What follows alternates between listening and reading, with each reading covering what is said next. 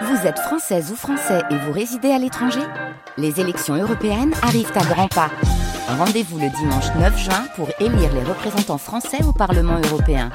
Ou le samedi 8 juin si vous résidez sur le continent américain ou dans les Caraïbes. Bon vote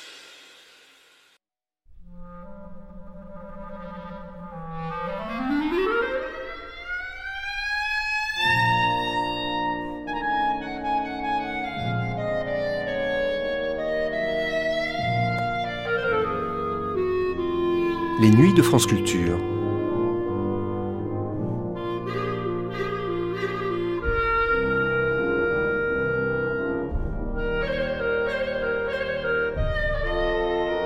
France Culture la nuit, une mémoire radiophonique. C'est sur les traces des forçats Jean Valjean, Vidocq, Papillon et Vautrin que nous conduisait en 1983 le cinquième et dernier volet de la série des Nuits magnétiques consacrée à l'évasion. On y allait faire un tour du côté des bagnes de Rochefort, de Toulon et de Cayenne, dont on s'évadait parfois dans les romans comme dans la réalité. Quelques-unes des plus belles, des plus audacieuses et des plus cocasses de ces évasions nous sont racontées ici. À l'heure où certains envisagent, sans rire, la réouverture des bagnes, il peut être profitable d'écouter comment les fuyards s'y sont pris. On ne sait jamais.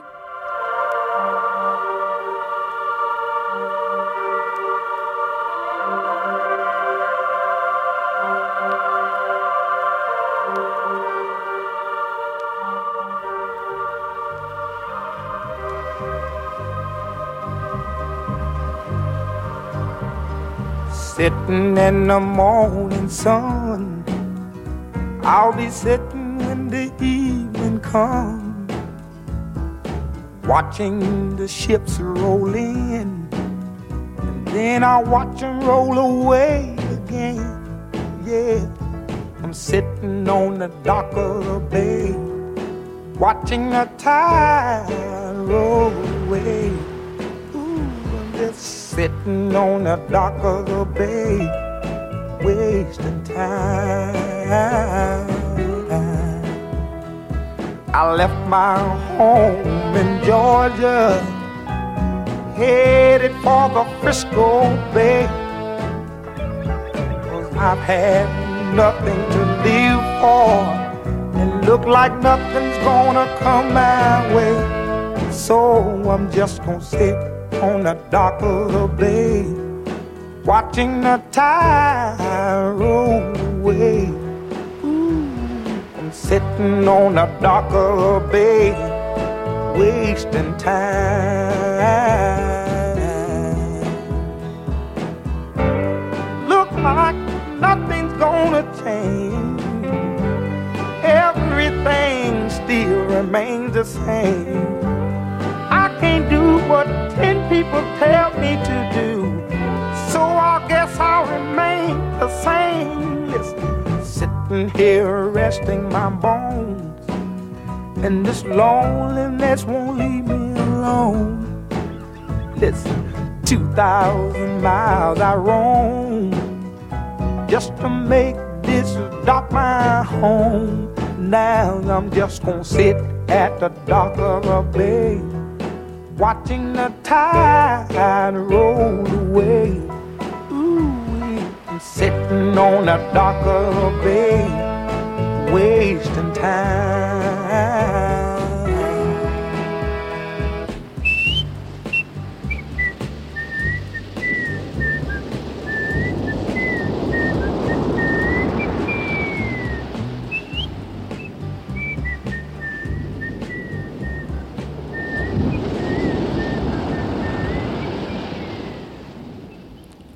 Amants t'appellent, tout net la belle.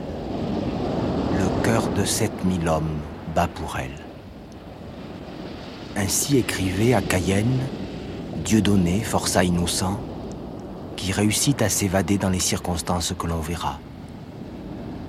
Si la belle s'offrit à lui généreusement, beaucoup de ses clients d'un jour, car c'est une prostituée, ne rencontrèrent que la mort ou le supplice.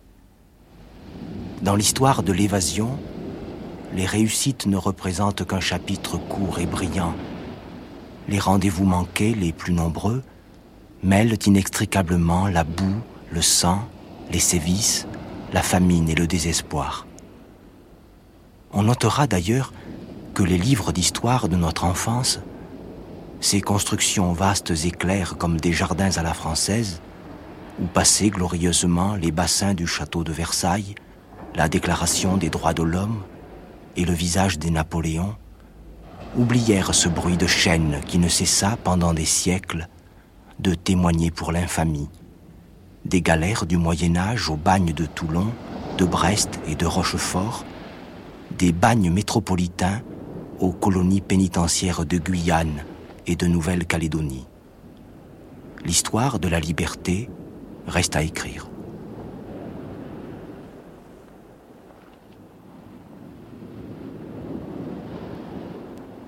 Une fois que les, les, bannières dans les camps forestiers, par exemple, avaient terminé leur euh, ster de bois ou leurs travaux de défrichement ou de couper les arbres, ils avaient euh, une certaine liberté jusqu'à l'appel du soir et jusqu'au réenfermement dans, dans les cases. Et à ce moment-là, ils s'occupaient soit à euh, chasser le serpent, par exemple, de façon à récupérer les peaux, ou bien euh, soit à tailler dans, dans, le bois un certain nombre d'objets, en particulier des petites guillotines en bois qui euh, plaisaient beaucoup aux rares touristes qui passaient là. Et puis aussi, chassaient les, les papillons, en particulier le papillon, le morpho, qui est un super papillon aux ailes bleues, dont euh, les, les, ailes pulvérisées servaient à la fabrication des encres, euh, qui servaient elles-mêmes à la fabrication du dollar aux États-Unis. Ce qui fait qu'une partie des dollars américains était fabriquée grâce à l'aide des bannières françaises, qui manquent pas d'un certain picot. Ils étaient rivés par le cou. Ils avaient un collier, plus tard au ils ne seront que par le pied. Ils avaient un collier et une grande chaîne qui reliait le premier et le second.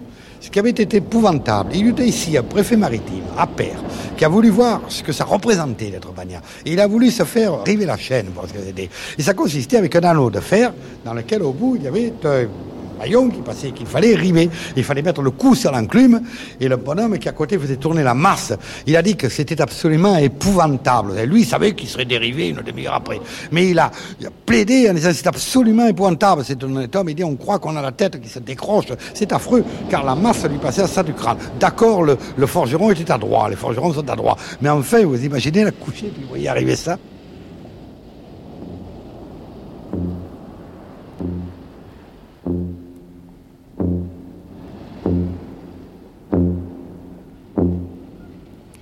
La Belle, Mehdi El Hadj, Jean-Pierre Milovanov. Fuir, là-bas fuir.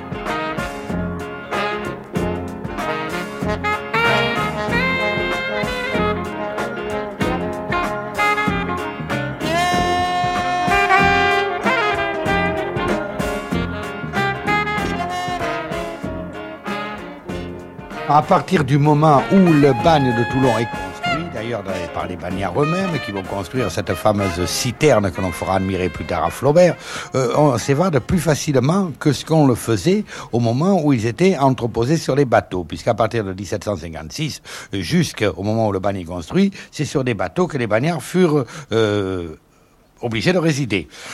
Lucien Gaillard, Euh, pourquoi s'évade-t-on plus facilement? Eh bien, ils sont mêlés aux ouvriers de l'arsenal, pour lesquels ils font les travaux de force.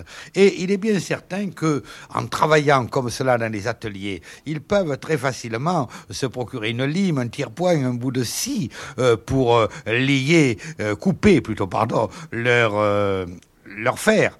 Euh, quelquefois même seront-ils aidés par les ouvriers, pour deux raisons d'ailleurs. La première, c'est certains ouvriers euh, de l'arsenal les ont aidés pour de l'argent, il faut le dire clairement, mais d'autres simplement par euh, sympathie. Vous voyez, c'est le moment où commencent en France des sentiments un peu plus démocratiques et il est bien certain que les bagnards seront quelquefois aidés. Mais se couper la chaîne, ça n'est euh, pas toujours simple d'abord, surtout pendant les trois premières années où on est condamné à la double chaîne. Quand vous êtes condamné à la double chaîne, il faut s'entendre avec le second, celui qui est à côté de vous. Et celui-là, si vous évadez, il est complice et il est puni. Alors c'est très difficile. Mais après trois ans, cela devient un peu plus facilement un peu plus facile. Pour se procurer des vêtements civils, ce n'est non plus pas très compliqué. Vous verrez tout à l'heure je dirais que c'est quand même compliqué de s'évader. Mais enfin, se procurer des vêtements civils, on peut voler les effets de travail euh, des ouvriers, on peut se procurer des vêtements de matelots, voire de femmes lorsqu'on est très jeune, les uniformes des geôliers.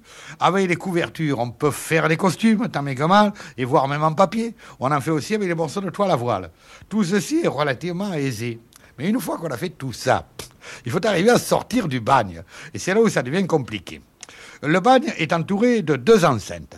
Il y a d'abord le bagne, c'est une partie de l'arsenal de Toulon, qui a son enceinte propre, et l'arsenal en plus a une enceinte. Et le bagne n'a qu'une porte, et l'arsenal de Toulon n'en a qu'une aussi. À cette époque-là, il n'y a que l'arsenal. Alors, il y a deux voies pour ça. Il y a un endroit où c'est pas trop emmuré, c'est la mer. La mer, eh bien, franchir le mur, se jeter à l'eau, et un bon nageur peut arriver à atteindre Saint-Mandrier sous réserve qu'il échappe aux patrouilles maritimes. La distance est longue et le danger est grand et on a trouvé à certains moments de nombreux noyés dans la rade. La terre, je l'ai dit, sortir l'enceinte de l'arsenal, que l'on peut sortir par plusieurs moyens. On lance un grappin. Si l'on est très fort, on se hisse, comme on dit à bras carrés. Si on l'est moins, il y a une technique qui consiste à s'enrouler la corde autour de la taille, et à mesure, la corde vous monte. Il y en a une autre, c'est celle du forçat Morin, que Victor Hugo transforme en Jean Valjean, qui monte dans les angles, en s'aidant des pieds et des mains, euh, une technique qui est encore connue par les alpinistes. Euh, alors, franchir le bagne, il faut sortir celle de l'arsenal. Ben là, vous me direz, c'est simple. Il y a 4000 ouvriers à l'arsenal, il suffit de se mettre au milieu et de ne pas se faire reconnaître. Alors, on fabrique des cheveux avec des copeaux, on fabrique nos moustaches et de la barbe avec les poils du pubis, et on se camoufle comme on peut. Euh, mais c'est difficile, parce que les bagnards, justement, euh, cessent le travail une demi-heure avant les ouvriers de l'arsenal une demi-heure avant, mais c'est pas par humanité. C'est justement que pendant cette demi-heure, on fait l'appel pour voir s'il y en a un qui est évadé et le reprendre à sa sortie. Et à la sortie, il y a les argousins. Les argousins qui connaissent, sont de véritables physionomistes, qui connaissent très bien les bagnards et qui, même déguisés, peuvent les reconnaître. Et surtout, vous savez à quoi ils reconnaissent? Au pas traînant qu'ils ont pris parce qu'ils traînent un bout